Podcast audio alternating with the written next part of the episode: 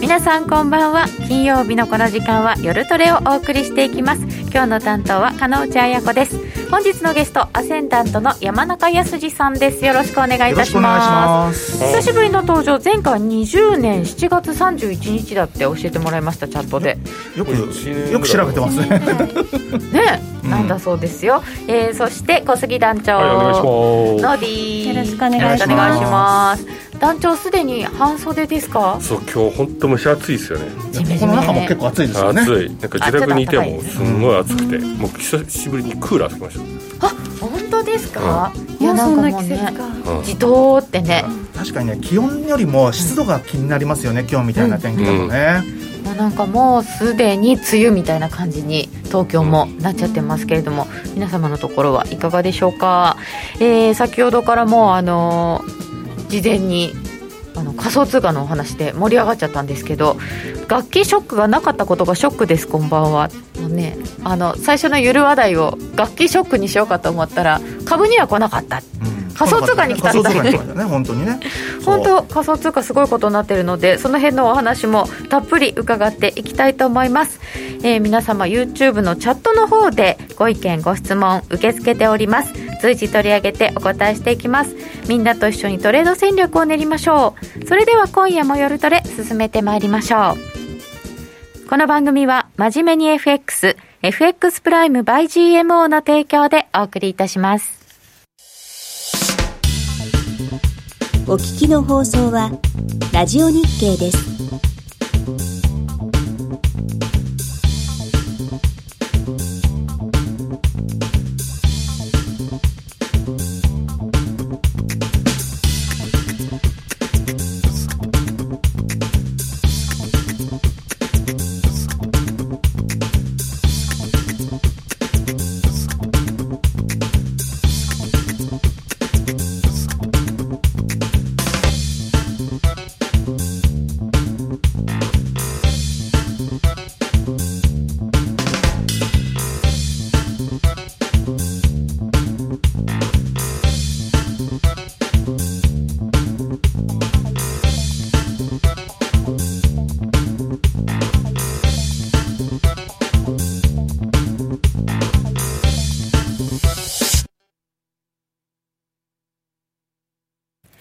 改めまして、今日のゲストはアセンダントの山中康さんです。よろしくお願いいたします。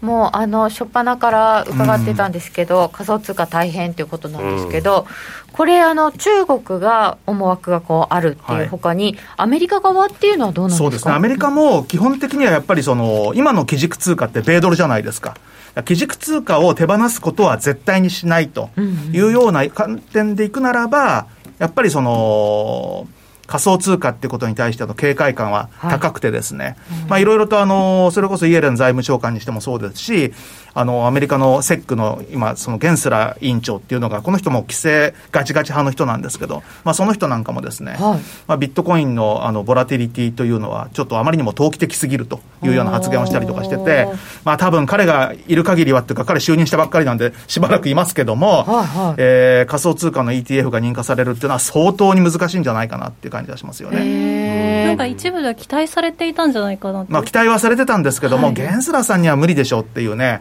そんなにすごい人なんですか、あのもともと CFTC の人なんですけど、あのそれ以外に、要はあのこの人っていうのは、ひょっとしたらウォール・ストリートを目の敵にしてんじゃないかなっていうような、割ともう規制で、アメリカで規制で有名な人っていうと、最近ではゲンスラーさんとか、一昔前だとボルカーさんとかっていう。ボルカールールのボルカーさん。はいはいはい、あのボルカーさん。だからまあそういう、あの、要は、規制派の人たちっていうのが流れがありますけども、まあそれの今は、あのー、一番目立つ立場にいるってね、SEC の委員長ですからね。それが SEC の委員長になっちゃそしたらちょっとこれは、あの、あまりその、規制緩和の方向ってないだろうっていうふうに思いますし、あとは、あの、やっぱりその、まあ、米国としてはですね、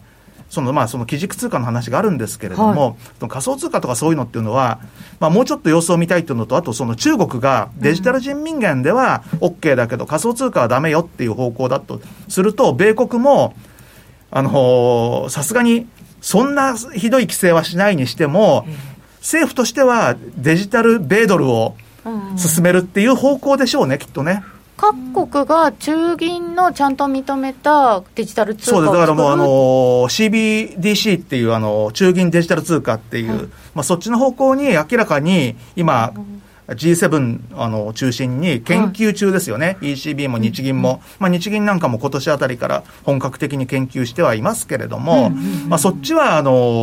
ーもちろんね、中銀が、まあ、中心になってやってるんだからいいでしょうけども、それ以外の部分に関してはっていうのはちょっとどうなのかなっていう感じは、多分、その当局の中でも意見が分かれてるん。だと思いますよ。積極的に行きましょうっていう人と、あとはやっぱりその、がもう、規制でいきましょうっていうところで、だからその辺の意見の統一が見られるまでは、なかなか悩ましいのかなと思いますけどね。確かにね ETF ができるって言ってそれを期待して買ってたみたいな向きもありましたよね、でも本当に動きが大きいの動きでが大きくてっていうのはあるんですけど、ただ、あのー今週の下げっていうのは、かなりいいところでは止まってますね。あそうなんですか？もうテクニカルには本当綺麗ですよ。ビットコインも一応テクニカル聞いてるんであすか？もうもうめちゃくちゃ効いてますよ。あー効いてます、効いてます。っていうかテクニカルで売り買いしてるんですかね？でしょうね他に、それいないもんねファンダないですもんねあのーファンダメンタルないですから、そうなんですよ。あ確かに。のー株とか為替とかっていうのは、ファンダメンタルもあれば、テクニカルもあれば、需給もあればですけども、ビットコインってファンダメンタルないんで、需給とテクニカルしかないですよね。うん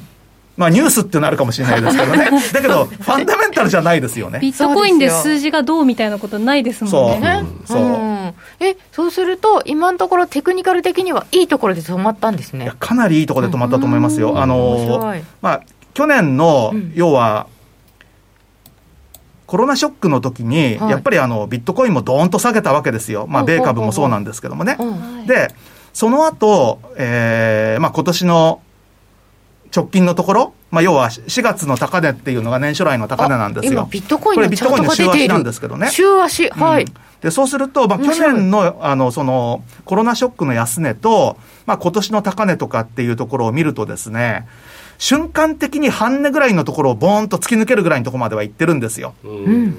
まあでも、引けレベルでは、だいたい38.2%押しぐらいのところに落ち着いててこの38.2%押しぐらいのところっていうのは、この、ずっとこの去年の安値から上がってくるときに一回高値つけて、押しが入って、そんでまた上がってくっていう意味では、この、まあ大体4万1000ドル台、はいこのあたりって結構いいとこではあって、その次の半値っていうのが、まあほぼほぼ3万4000ドルぐらい。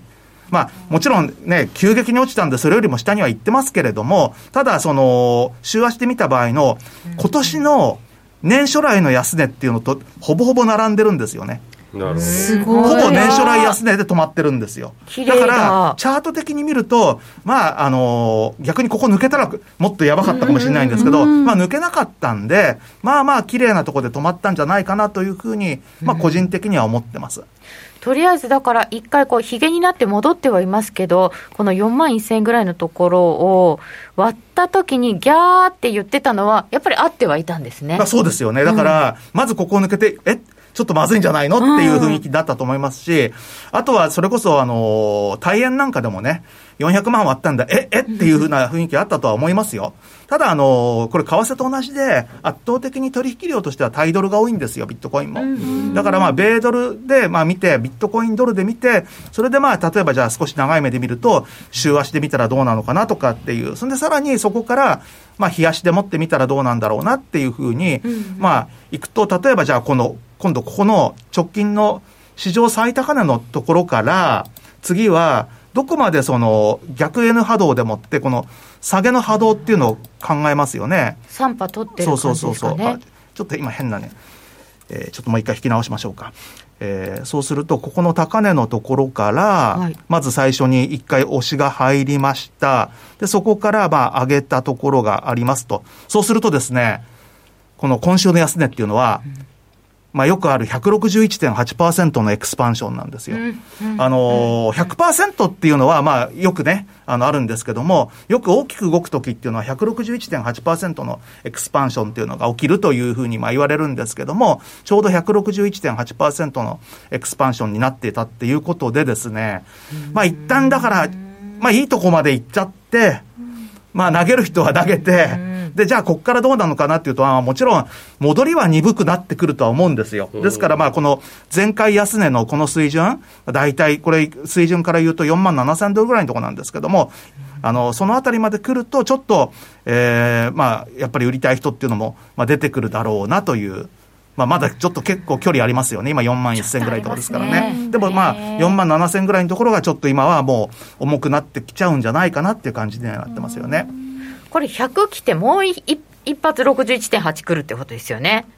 そうですよ。フィボナッチ優秀だなっていただいてますよ。あのー、まあ、フィボナッチのリトレースメントとか、エクスパンション、まあ、エクステンション、まあ、このあたりを組み合わせて、うん、まあ、大体似たようなところに来てるっていうのは、結構重要なあの、まあ、値幅観測的には重要なポイントだっていうふうに考えられるので、まあ、ビットコインのそのタイドルっていうことに関して言うならば、まあ、あのー、すごかったですけれども、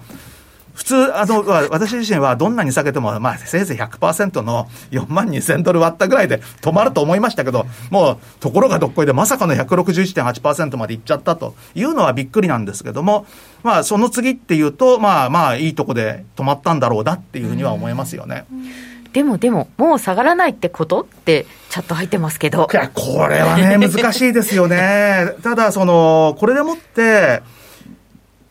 まあ、あの、ちょっと怪しい話になるんですけども、来週、満月というか月食なんですよ。来月、ね、来週。来週、月食、満月の特別パターンですよ。5月26日の夜ね。はい、で、その後20、あのー、7日、28、29ぐらいはあれなんですけど、今度30日から彗星の逆行が始まるんですよ。また来るか。それで、あの、そのあたりでもってちょっといろいろ考えてて、意外と、満月の時に、はいビットコインって大底つけてるパターンが多いんです。へえ。本当本当本当。だから、それまでは気をつけた方がいいと思う。ちょっと2番底あるかもあるかもしれない。だけど、あの、その後は上がる可能性があるのと、あと、水星の逆行中って、水星の逆行が始まってから終わるまで、はい、大体ビットコインって、ほとんど同じ方向で動きっぱなしなんですよ。上がりっぱなし、下げっぱなしとか。前回は上がりっぱなし。今回はどうなるかっていうのは、だから、逆行が始まって最初の数日の動きを見て、その数日の動きに乗っていくのがいいと思いますよ。あ面白い。だから5月の30日から6月の2日ぐらいまでの動き見て、それが上がってるんだったら上がるだろうし、下がるんだったら下がるっていう感じで、これ結構、過去、はい、あの、10回のうち8回ぐらいそういう感じですよ。へ逆行はいつまで続くんですか？逆行約3週間ですね。6月の、だから、二十何日だ？と待ってくださいね。23日だったっけな？確かから6月のえー、っとえー23で巡航に戻ります。すごいですね。それ用、え、それ用のカレンダーを入れてるんですよ。満月とかと、あと水星とか木星とかの逆行とか。僕はなんか自分の頭の中の記憶を今。それがもう23ぐらいまでだったかな。そう。いこういう状態になってまだビットコイントレードする、こう、力を持ってる人って結構多いんですか？いや、それいますよね。で、あのー、結構持ってる人っていうところに、あの集中しちゃってる傾向が多くてですね、うん、まあ、もちろんあの一般個人の人なんかも随分参入してやってはいますけれども、結構その要は流動性に全く協力してない大口の人って結構、まあ、よくクジラとか言うじゃないですか、そういうような人はやっぱりビットコインにも多いですよね。なるほど。どれぐらいの人が動いてないんですか？動いてない人9割って言いますよ。だから流動性があるのは10%ぐらいという全体の。10%でこの動きするんでか？10%だからこの動きになっちゃう少ないから、商いが薄い状態っていうこと？そうそうそうそう。ですよ、そうです。私も確かにそれ見せてもらったことがあるんですけどブロックチェーンだから移動したのが完璧に分かるんですよ、ね、もう丸見えですよ、丸見え。だから、うん、最近1か月に動いた部分はここだけとかっていうグラフがあって、本当、上積みでしたね。うん。うん、面白いくらいに分かっちゃうんだなと思って。そうだから分かるんだけども、でもそれが誰かは分かんないんですよ。あそうですよね。うん、あの匿名性高いんでね。だからそれをアメリカも気にしてるし、中国も気にしてるっていうところで中国は規制ないし、アメリカもだから、あのー、今、規制の検討してて、仮想通貨で1万ドル以上の資金移動した場合は、当局に報告の義務をね、内国歳入庁でしたっけ？あのっていう話が今出てますよね。ね、うん、でも、マネーロンダリングとかを防ぐためっていう。そうですよね、だって、まあマネーロンダリングやり放題ですよね、うんだって匿名性が高いなんつったら、確かにそうですよね、はい、普通の他の金融市場じゃ考えられないことですよね。やっぱかなり特殊性がありますね。特殊うん特殊ですよねああもうさっきこれは私はもうできないなって言ってる方もいましたけどこれだけドル円動かなかったりすると動くからいいなって思う人もいそうな気がしますいや、動きすぎじゃないですか。ねね これはだって、水曜日1日でもっていくら動いたのかって言ったら、約1万3500ドル。レンジが。万3500ドル、はい。だって、この日の高値が4万3600ぐらいなんですよ。だよ4万分のそそれから3 1万ドルまで下がっちゃって。で、多分これ、あのー別に取引所取引じゃなくて、おみんな OTC じゃないですか。だから業者によって流動性が低かったら、ひょっとしたら2万8000とかついてると思いますよ。あそっかそっかうんだから、本当の安値なんていうのは、いくらか、あの、業者によってはとんでもないことになってるんじゃないかという。鳥肌立っちゃいました、これはねなえだってかなか FX とうん。なんかドル円とかに置き換えたらどれぐらい動いたことになるんだ？4 40 40%ぐらいじゃゃないですか？60円台まで。60円になってるうん。感じ、そうそう。だからい一気に。一気に65円なんでね。で80に戻ってる感じ。ありえないですよね。声出なくなっちゃった、うん。いや、だからそういうので、みんな普通に取引してるっていうのがすごい話ですよね、ある意味ね。そうね。心臓が何個かあるみんな、うんまあ、だから、取引、あの、真面目に取引したい人もいるんでしょうけど、ただ単にギャンブルをしてる人も多いでしょうね。それはもうやっぱこれで決済通貨ですは無理ですね、うん。だって昨日と今日の値段が違すぎますよね、うん。だからいきなり、あ、4割引きですか？みたいなね。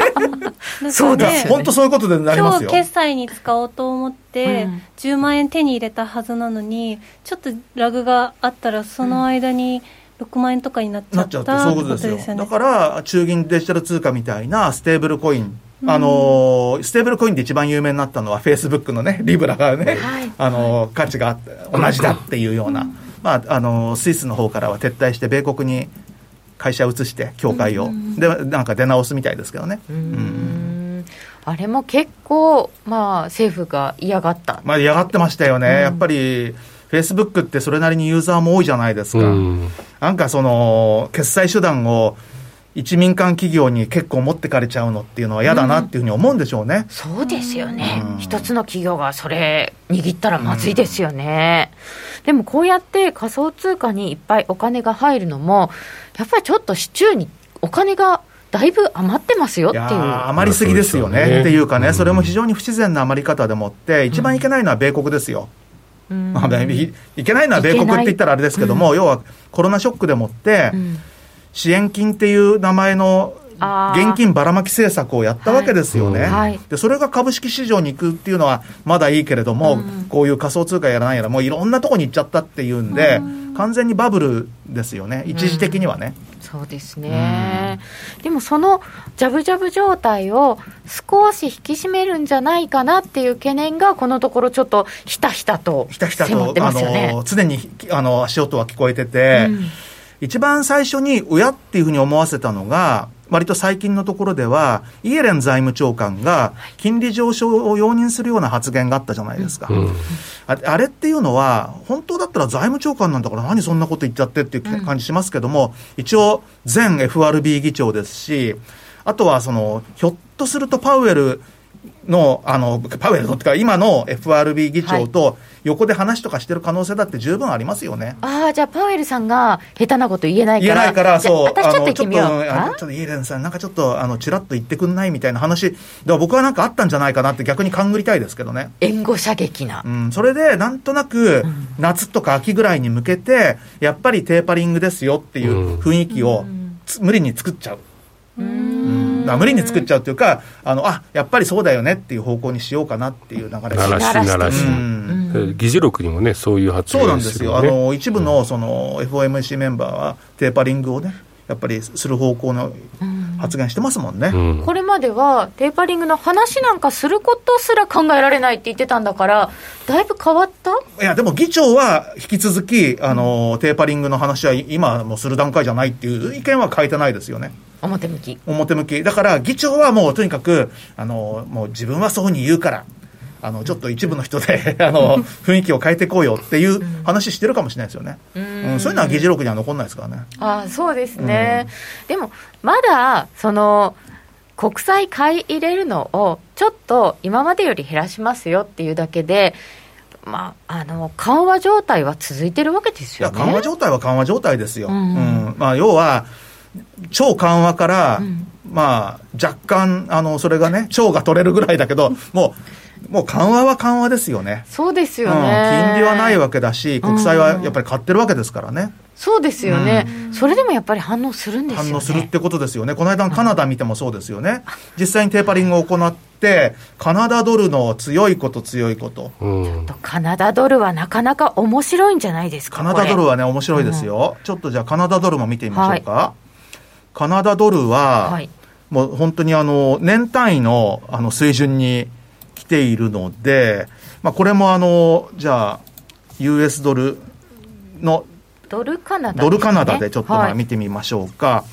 えー、これはあの、ドルカナダのレートの、これインターバンクのレートです。はい。あの、インターバンクのコンポジットレートでもって、えー、世界中の銀行がいろいろ出しているレートを、あの、まあ、まとめたようなレートなんですけど、月足で見ると、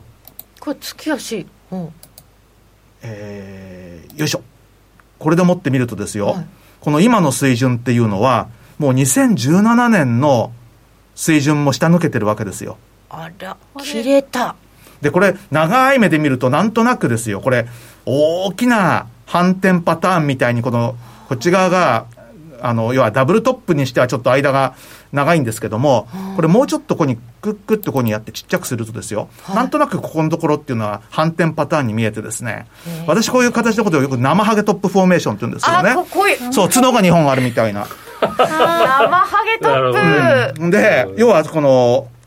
リバーサルパターンがここに2つくっついたようなパターンなんですけど、これやっぱりでもネックラインはネックラインなので、ここ今まさにトライしてる最中なんですけど、ここまで抜けるとですね、これ結構いくんじゃないかなっていうことで、これ2007年の安値から引くのか、2011年の安値から引くのか、ちょっと悩ましい状況のところではあるんですけども、2007年から引くと1回上がってるんで、これもですね、まあ、やっぱりあの、考えるとすると、この2011年安値ぐらいのところから、ビーってやって、まあ、ちょうどこの高値は同じなので、うん、そうすると今これぴったり半値なんですよ。半値なんですか？だから、あの、落ち着きどころとしては、一回止まりたい水準ではありますよね。そうですよね。うん、だけど、ここ抜けたらっていうと、次はもう1.14前半。だこの1.20の半ばを抜けると、次は1.14前半の61.8%投資が、なんか年内ありそうですよね。多分テーパリングも、多分、あの、カナダだけじゃなくて他の国とかもね、まあいろいろ来るんでしょうけれども、やっぱり最初にやったっていうのはね、インパクトとして大きかったかなっていう。しかもこれもう見るとですよ、これ、去年のコロナショックの時から、これ2020年3月の、これ3月の月足ですけど、もうワンウェイダウンというか、もうずっとドル安、カナダドル高で来てるんですよね。こんなに動いてたんですね。いや、動いてたんですよ。でもなかなかカナダドルって取引しにくいですよね。知ったことなかったんですよね。さっき氷出て数字もいいですよね。あ、そうですね。うん、カナダ、景気は回復してるんだねっていう感じですよね。まあ、北米経済圏っていう意味では、アメリカがやっぱりね、景気回復してきて、で、しかも今月ぐらいからは結構、あの、日常生活に戻すっていうような動きもありますし、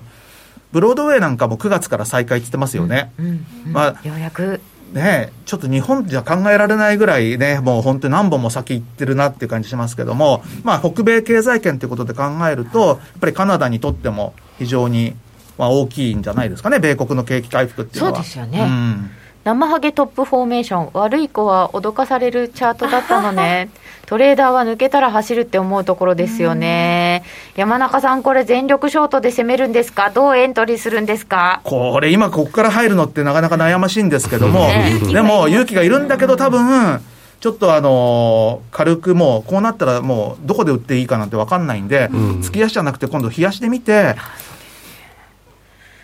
あそう木材もねすごい高いんですけどこれ見るとですよこれなかなかねもうねもう売り場ないんですよ。ないです本当に。うん。もうずーっと下げて下げて下げてできてるんで。せいぜい戻して、じゃあ1.22まで行きますかって話ですよね。だけどまあ、行ったとしてその辺がいいとこじゃないですか、今もこれはアメリカのテーパリングが具体的な話に出てくるまではこの流れはもうずっと続いていくっていうことなんですかねう。続いてきますよね。だからおそらくそのテーパリングでもって米金利が上昇する方向になってくると、ちょっと方向変わるかもしれませんけれども、うんでも出てくるのはいつですかっていうと、今じゃないでしょうっていうことで、まあ夏ぐらいまでこの流れが続くとすると、夏までにはもっといっちゃってる可能性ありますよね。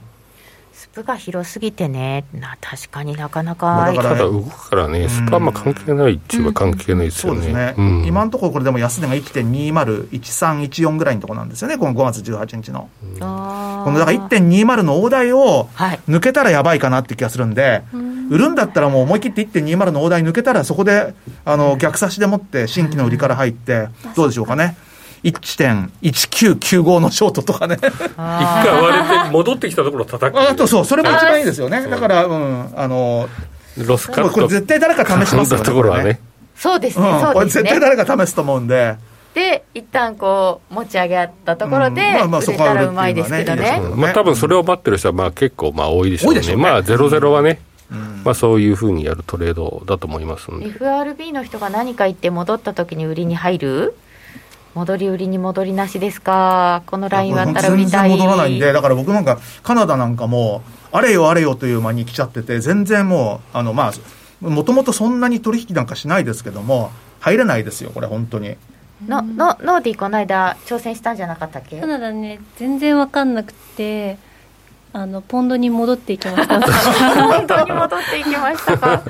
そうかまあポンドも強いですけどね。ポンドドルは強いですね、うん、ポンドも、まあ、だから要は、あの、本当にあの、欧州通貨にしてもカナダにしても、はいまあ、要は、みんな強いんですよね。みんな強い、うん、だけど、ドル円だけで考えると、ドル円に関してはドルの方が強く見えるんで、やっぱり円は最弱ですよね。円が円が弱い。本当円は弱い。円安なんですよね円安ですよね。だから、まうんあ、円が最弱でもって、まあ、一番強いグループっていうのが、カナダであったり、ポンドであったりっていう。なんかあの、英連邦通貨って感じですか？本当だ、うん。あの、5ドルなんかも強いですしね。コモンウェルスだね。うん。コモンウェルスってやつですよ、本当に。あら、あれそこなんか関係あるんですかね？うんうんやっぱりイギリスの関係っていうことはないんですけれども、ただ、それぞれに材料がありますよね。そうですね、うん、あの、うん。カナダテーパリングしましたとかね、はい。あとはその、まあ、木材なんかね、そういったものもあるでしょうし、あと、あの、5ドルに関して言うならば、資源国として、やっぱり世界の景気回復でもって、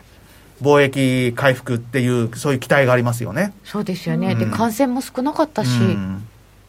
まあ、じゃあそういった通貨をそれぞれにまたこの後見ていただきたいと思います。ここでお知らせです。約定力と低スプレッドで選ぶなら最大50万5千円口座開設キャンペーン実施中の FX プライム by GMO。人気のハイスピード注文は待ち時間なしの連続発注を実現。サクサクお取引いただけます。ポジション全決済、土点注文にも対応だから、スキャルピング取引やスキマトレードと相性抜群です。トレードも情報も、やっぱりプライムで決まり。株式会社 FX プライムバイ GMO は関東財務局長、金賞第259号の金融商品取引業者です。当社で取り扱う商品は価格の変動等により投資額以上の損失が発生することがあります。取引開始にあたっては、契約締結前交付書面を熟読、ご理解いただいた上で、ご自身の判断にてお願いいたします。詳しくは、契約締結前交付書面等をお読みください。お聞きの放送は、ラジオ日経です。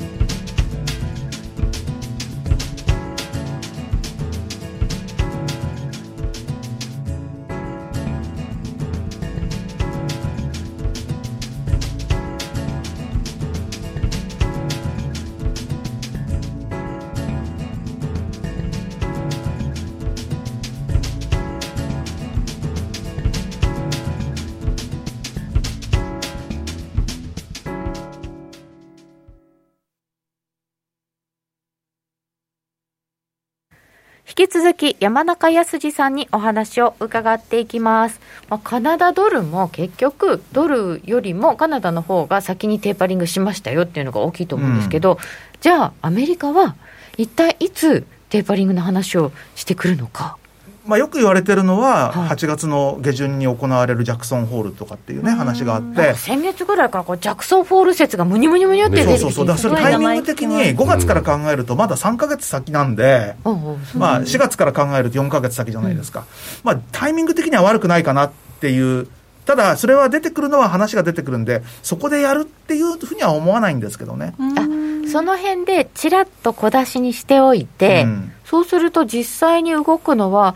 第4四半期以降かな、10月以降とかね。ねただ、その頃になってくると、今度10月に出てくる数字っていうのは、2020年の10月との比較になってくるので、はあ。だいぶあの盛り返してきてる頃でもあるんですよ。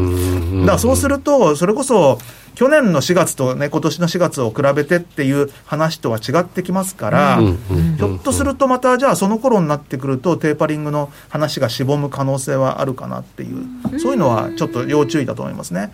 あとは、あの、まあ、気をつけなきゃいけないのは、それこそあの、FRB の人たちの話とですね、はいあとは市場参加者の人たちがいろいろと思惑で話すのを見てると、市場参加者ってやっぱり、ここにぶれやすいんですよね。あの、それこそ引き締めだ、緩和だとかって言ってて。で、どちらかというと、FOMC メンバーっていうか FRB の人っていうのは比較的安定した発言をしてですね、まあこんなふうに動いちゃ困るんですから、あの、まあ安定した発言をしてるので、そちらの方がやはりあの、注視すべきだとは思います。で、そうだとすると、今は一部のメンバーがテーパリングに言及している程度で、少なくともパウエル議長とか、あの、主だったメンバーはまだだと。うんうんうんあのい今じゃないよというようなあのことを言ってるので、まあ、それを考えると、まあ、早くても8月以降ぐらいなのかなっていうので、まあ、多分ジャクソンホールっていうのは、タイミングとしては取り上げられやすいんでしょうね。うーんそうすると、そこに向けては、やっぱりまだちょっとインフレとかが気になるってことになりますよね。そうですね。ただ、インフレもまあ気にはなるって言ってもですよ、もともとパウエル議長っていうのは、もう明確に平均して2%っていうことはですよ、2%大きく超えたって気にしないわけですよ。ね。で、あのーこの後またひょっとしたら鈍化してくる可能性とかもあるので、安定的に平均して2%を超えるという状況が、いつ確認できるのかだと思うんですよ。安定的ってどれぐらい続くとやっぱ最低3ヶ月じゃないですか？だから平均して2%を超えてくる状況が3ヶ月続いたら、それはやっぱり彼らとしてもっていうか、その FRB としても考えるんじゃないかなとは思いますけどもね。じゃあ、これから3ヶ月連続してこうだったらとかいうことをちらっと言い出すかもしれない。そうですね、まあ、やっぱり何らかのその時期的なものを、あんまりなんかうやむやにするよりは、ある程度まあ明確にした方が、市場参加者も安心するっていう意味では、ちょっとそういう、あなんて言うんでしょうね、その数字的なものを言ってくる可能性はあるかなと思いますね。それ言ってくれると少しはっきりしますよね。いや、だって今ドル円が全然動けない。全く動かないですよね、本当に。ね、9円挟んでね、どっちに行くんだよって話ですよね。もうだから去年なんか僕、本当、ドル円しかトレードしてなかったですけど、今年に入ってからなんか、今年入ってからっていうか、この1か月ぐらい、なかなかやれないですよね、今、ドル円はね。ドル円な、は入るとこない入るとこですよね。ないですよね。だから珍しく今、ユーロ円持ってますけどね。ユーロ円いいですよね、今ね。えーでも、一応ドル円伺っておいていいですか？はい。これ、このまま、9円ばさみですかね。ねえ今、本当にもう109円を割り込んで、ちょっとやや、あの円高方向に来てはいるんですけれども、まあ、これもどうどうやって考えるかっていうふうに考えると、まあ、少なくとも2011年に入ってから、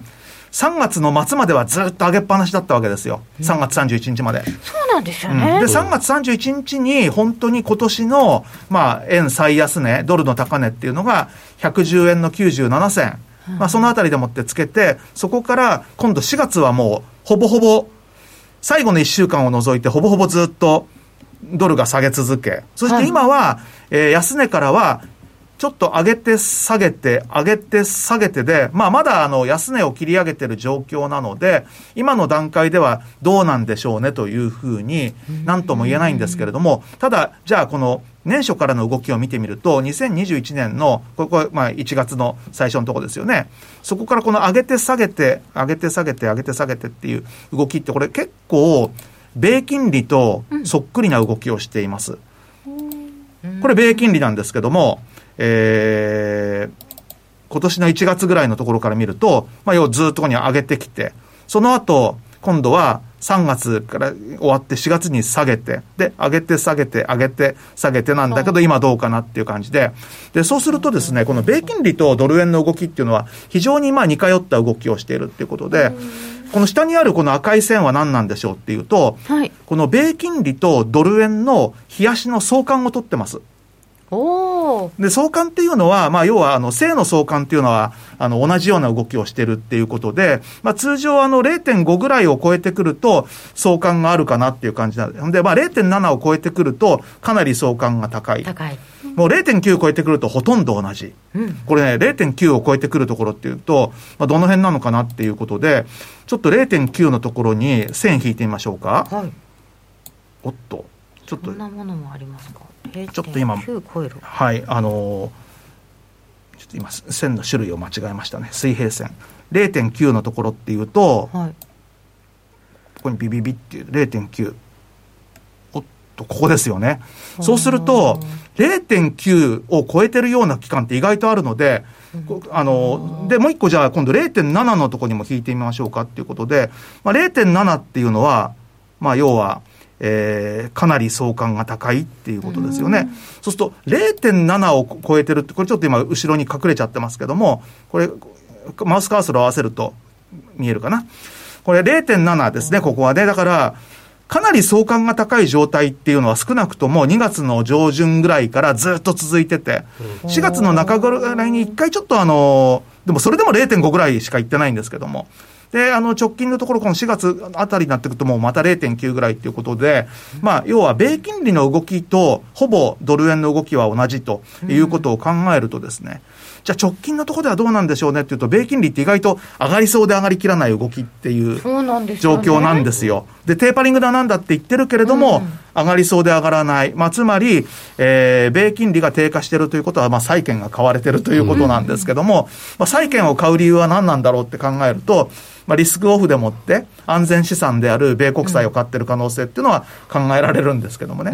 で、まあ、要は直近のところでもって、それこそナスダックにしても S&P ダウとか、まあ、米国株式って結構市場最高値からなんかじわじわと下げてきてるような動きとかっていうのがありますので、えーまあ、そのあたりでもって、まあ、ちょっと債券を買う動き、株を売って債券を買う動きが、多分米金利をね、あのー低下させてる要因の一つじゃないかなと思うんですけども、そうだとすると、相関が高いイコール、ドル円は若干上値の重たい状態が続きやすいかというふうにまあ見ていいのかなっていうことで、とりあえずまあ米金利の動きを見れば、まあまあいいんじゃないかなというふうに思いますね。だから今日だけの動きを見ると、例えば今日なんかもこれ米金利下がってるわけですよ。そうなんですよね。あの特にこの欧州市場の、えーまあ、欧州市場って言っても、まあ、今もまあ欧州市場なんですけど、欧州市場、えー東京の夕方以降ぐらいはいから結構この、まあ、米金利が、まあ、下げてきている。ほうほうで、それに沿って多分ドル円も、えー下げてきてるんじゃないでしょうか。えードル円、こちらですね。こちらをまあやっぱり同じように1時間足してちょっと見てみると、あんまり変わってないか。ドル円の方は上げて下げてなんで。そうなんですよね、債券の人たちは今、何を見てるんだろう、こうあの新規失業保険申請件数がすごいいいよって言って、前の時はキュッて金利上がるところがあったのに、はい。今回は全然上がらないとか、金利はね、妙にね、だから、あのー抑えられてる感じはするんですよね。うん債券にそれだけだからこれだけ見てると、そんなにあのテーパリングとかって実は、み債券市場の人って見てないかもしれないなっていうふうに思いたくもなりますよね。ねで、ドル円はじゃあ、金利見ておけばいいだからドル円は金利見るけど、じゃああ、金利の人たちはだからどういうふうに考えるのかっていうことにちょっと頭を巡らせるのがいいかなっていう気がするんですけれども、まあおそらくそうすると金利の人と株の人っていうのは大体同じようなところでもって、どっちからどっちに資金を移すのかっていうようなところを見てると思うんですけど、そうすると株が弱い時には債券が買われやすいという典型的なポートフォリオのシフトに近い状態なんじゃないかというふうに思うんですけどね。はあは。あでそうするとじゃあ株を見ますかって話になるんですけどね。そうですよね、えじゃあ、株がちょっとお金抜けていくってことですか？というふうに債券の人は見てるんじゃないんですか？とまたこれ金利見て株価見てって全部いろいろ見ていくことになるわけですよね、でもドルはあのドル円だとこんな状態ですけどドルって見ると弱いですよね。弱いですよね、だからドルっていうふうに見ると、ドル指数を見ると一番わかりやすいと思うんですけど、DXY、うんドル指数。はい、米ドル指数ってやつですよね。えーまあ、米ドル指数とドル円の相関見てもしょうがないんで、ちょっと消しますけれども、えードル指数のこれ、冷やしですね。もうこれ見ると、もう4月から、はいドル円は5月に入ってから逆にちょっとね、少しあの、ドル、あれあれですけども、ドル指数で見ると、3月の本当に高値のところ、まあドル円も高値つけてますけど、そこからはほぼほぼ一貫して下げ続けてますよね。だからもう、ドルっていう目で見るならばもう2ヶ月弱い。結構続いてますよね続いてますね。まあ、ただドル指数のうち55%ぐらいがユーロなんで、まあ、ユーロ高っていうか、欧州通貨が強いというのはあるんですけども、ただ、だからドルはそういった意味では弱い。でもドルも、このドルインデックス見ても、先ほどのような考え方でいくと、前回安値、この上昇始まったあたりから見ると、まあ、そろそろいいかなって感じじゃないんですか？9割割れても走らないんですよねそうですね。走るのかなと思っただからまあ、テクニカルなポイントとしては、2月の安値がこれが89.68、で、年初来の安値が89.21。ですから意外とこの89台っていうのもそれなりにサポートがあるということで、これ今日の安値が89.65なので、まあまあ、この2月の安値ぐらいのところに近いところでもって、えー今週は止められてるっていう感じですよね。だもっと長いんで見るとっていうことで、ちょっと週足なんかで見るとですね、まああの2020年の例の、もうみんな常にコロナショックのところがですね、はいまあいろいろな、あの、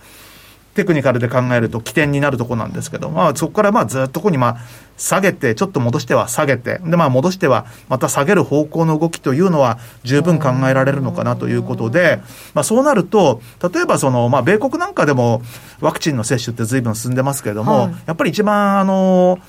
先行してたのってイギリスとかなんで、ひょっとすると、まあ、ポンド高がユーロ高になって、で、結果としてドルが弱くなるような動きとかっていうのが、ひょっとするとこの後、6月以降ぐらいにあるかもしれないなっていう。イギリスはあの劇的な変化でしたよね、感染者劇的な変数とかが化ですよ。うん。ね。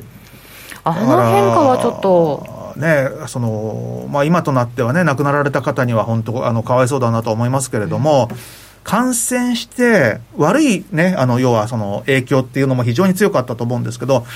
ワクチンがこんなに効いたのっていうのも、まあ、結構びっくりするから聞いてますよね。そうですよね。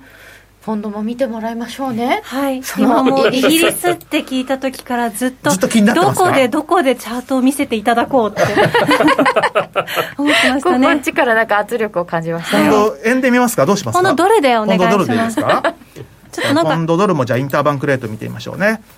えーこれポンドドルは多分前分析した線がそのまま残ってるんですけど消しましょう。えーまあこんな感じなんですけれども、まあ今年に入ってからで見るとこれ明らかに綺麗に上昇トレンドで上げて下げて上げて下げて、その時今これんまたさらにこの上げる方向に近づいてて、これ前回の高値が、えー2月の高値が、えーこれ今週足なんですけど1.424。はい今の高値が1.423で、ほぼほぼ同じとこですよね。まあ、大体並んでる。並んでるだから、ここを抜けると、2月の高値を抜けると、またぐいぐいといきそうですよね。だから、これもじゃあ、あのー今、明らかにその、上昇ウェッジの中での動きになってて、週足でもってですね、まあ、あのー明日、サポートこんな感じで引けるかなというふうに思いますし、まあ、上側もですね、ここの高値とここの高値を、まあ、結ぶと、おっとっとっと、よいしょ。うん上向きのそうですね。前やや先に行くに従って狭くなってるけれども、ほぼほぼ平行線の中での動きっていうことを考えると、じゃあ、これがどのタイミングでここに行くのかっていうことを、まあ、考えたくなりますよね。そうすると、これこれは、これボリュームが出ちゃったな。ちょっとボリューム消しましょうね。よいしょ。そうすると、まあ、あのー直近の高値と、そうすると今度その前の安値っていうところを見るんで、まあここですね。2020年の9月安値。2020年の9月安値を起点に今度は、まずここの今年の2月までの上げを考え、そこからその後の押し。そうすると、まあどうでしょうか。えー、61.8%のエクスパンションが1.4640。まあ、このあたりのところに、この辺の線でもってぶつかるっていうことを考えると、これってもう、ほとんど今週、来週なんですけど、ちょっと、それはいくらなんでも早すぎるだろうって感じがするんで、まあ、もうちょっと先の段階で、まあ、この辺の水準、あるいはその上、だこの辺っていうのは意外とあるかもしれないですよね。7月の1.49。0.786っていうのは私あの結構好きで使うんですけどもこっちの方が可能性がありそうかなだからまだポンド強い可能性は非常に強いですよね。じゃあその場合はもしちょっと押すような場面があったら積極的に拾っていく。多分あの、まあ、この線でもいいですし、まあ、もうちょっとあのこの辺の直近のところから線引いてもいいんですけれども、うん、サポートラインに近づくような動きのところっていうのは押し目がいいっていう感じでいいんじゃないですか、うんうんうんうんこれ、月足で見るとですね、こんな感じで、実はこの2018年の高値、1.4380、ここを今は目指してると思いますよ。1.4380。はい。まだちょっとあります、ね、まだちょっとありますけれども、うん、いかにも試したくなる水準なんですよね。ずっとそれまで、ずっとそれまで下げてきて、で、上げて、で、またここにずっと下げてきて、今度上げてきて、まあ、要はようやくここまで戻ってくるなっていう水準なので、この1.4380、ここのところに、えー、水平のライン引くと、まあ今、まだ、ちょっとね、もうちょい余裕がありますよね。これ、綺麗にダブルボトムだったんですね。ダブルボトムですね、形としてはね、うん。意外とだからチャート結構綺麗に出てると思いますし、でそうなってくると、じゃあこの本当に高い2014年高値と、去年のコロナの安値とかでもって、意外とフィボナッチだったら、ひょっとしたらどうなんだろうとかね、そういうにやってここに引いてみるじゃないですか。そうすると、今の水準っていうのは大体半値戻しですよね。うん、で、前回の高値も半値と。だから、まあ今、あの、大きく見ると結構いいとこではあります。うん、そうですね。ただ、半値で止まるというよりは、まあ、もうちょっといくということを考えると61.8%、まあ、1.50なんていうのは、将来的な流れとしてはさっきの78.6%の1.4ってこれ大重なるじゃないですか。このあたりはいいとこじゃないですかね。そうするとブレグジットの前ぐらいを回復しそういう感じになりますよ。あの、2016年ですよね、このブレグジットがあれでもってドッカーンといっちゃったのはね。だから、その前の高値っていうのが、まさに1.4980のここですよ。それ、あれをなかったことにしていいのかっていう。いやそれもおかしな話なんで、どっかで多分、調整は来ると思うんですよ。あ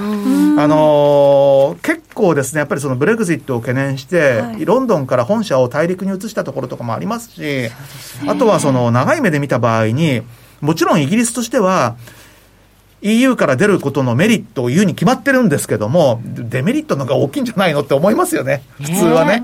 いやでも、あの時そういえば、出た方が確かだったんだ、よかったんだ、むしろ抜けられた欧州が大変なんだ説もありましたよね。よねうん、だからそれは多分、イギリス側の、あのー、発言っていう感じもするので、本当にそうなのかってことを考えると、いや、それはちょっとさすがに違うんじゃないかというふうに、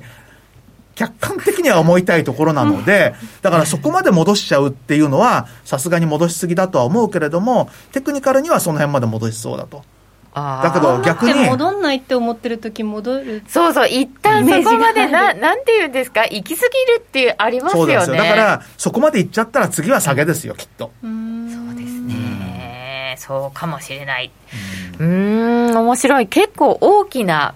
絵が大きな、あのね、本当ね、あの、まあ、カナダもそうですし、ポンドもそうなんですけど、結構この年単位での重要なテクニカルなポイントっていうところに結構来てますよね。うん、来てますよ。だから意外とこの2021年っていうのは、為替は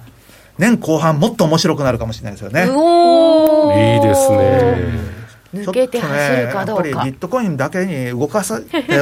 おくわけにはいかないぞっていう感じでね。えっ、ー、と、1.438超えたらすごそう。先ほど1.5が見たいっていう方もいらっしゃいましたかね。うん、な、うん？はい。1.5までまだ結構ある。いやまだ結構ありますけどね、うん、け結構あるけれども、こうやって、ね、長いチャートで見ると意外といくかもしれないなっていうね。大したことなく見えますね。そうここまで長いとまあそうだよね。月足。うん。これ月足ですね。この間にブレグジットとかいろいろあったんだぞって思うとそういろんね。なことがありましたよねって感じだけど、でも、これどう見てもやっぱり、大底つけてる感じしますよね、2回でこうやってね。売られすぎたんでしょうね。ブレグジットでで戻ってきたって感じですよね。さあこれからですよね。ポンド長い歴史から見ると。爆投ですか団長。爆投じゃないですか。そうですか、いきますまあずっとか。爆投って言ってるもんね。まあポンドに関してはね。ポンド。ノーディーの目がキラキラしてそう。してるしてる。えー、ということで今のはポンドドルでした。で、えー歴史的な節目をっていうことだと、ユーロもそうだと思うんですけど、ユーロ円が3年ぶりぐらいのところでしたっけ？ユーロ円もね、強いですよね。山中さん今ユーロ円ユーロ円ロングですよ。ユーロ円ロング。ユーロドルじゃなくてユーロ円なのはなんなぜなんですか？なぜかっていうと、はいあのーヨーロッパって、まあ、イギリスほどじゃなくて、大体今、ワクチンの接種って40%から45%ぐらいのところに大体お団子状態で EU の諸国が集まってるんですけど、だって、あのー100人あたりでね。だから実際には2回やるんで、本当はその半分なんですけど、ただ、あの、イスラエルとか見てると、まあ、大体その100人あたりの100を超えたあたりでもって、接種数がかなりもう減減ってきてて、結構もう、1回でも十分効果があるんじゃないかぐらいの勢いなんですよね。で、それから考えると、まあ、イギリスとかアメリカなんかももう随分正常化なんですけど、今、EU がすごい勢いでもってワクチンの接種が伸びてるので、多分今後2ヶ月3ヶ月の期待値っていう意味では EU は結構いいんじゃないかなと。一方で日本はようやくワクチンのモデルナとかねその辺がようやく承認ですよ。ね。で、あのー大規模接種で使うとかって言ってますけども、まだだって全体でもって接種が100人あたり5人いってないですよね。多分 4. 点何人じゃないですか、まだ。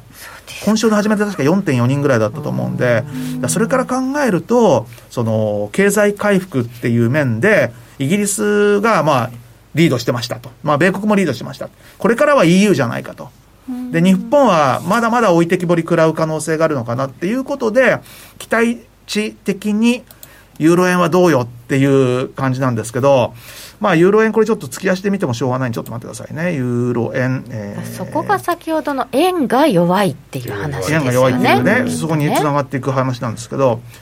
えーまあ、週足で見ても、あれか、ちょっとでも、週足で見てみましょうか。はい、ユーロ円。ユーロ円は、やっぱりこれもサポートラインが引けるんですよ。